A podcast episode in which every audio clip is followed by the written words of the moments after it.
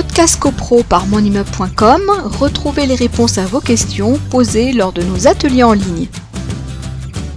La deuxième possibilité, c'est effectivement euh, l'initiative et du conseil syndical. Alors, je vous lis le, texte. Euh, lorsque le conseil syndical est à l'initiative de la résiliation du contrat, il notifie au syndic une demande motivée d'inscription de cette question à l'ordre du jour de la prochaine Assemblée générale et là, pareil, même obligation, en précisant le les inexécutions qui lui sont reprochées.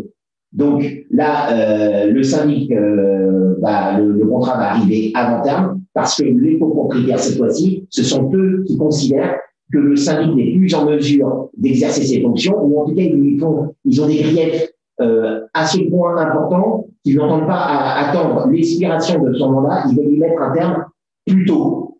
Mais euh, donc c'est une possibilité. Mais comme il s'agit d'une possibilité, euh, il faut vraiment euh, étudier la question.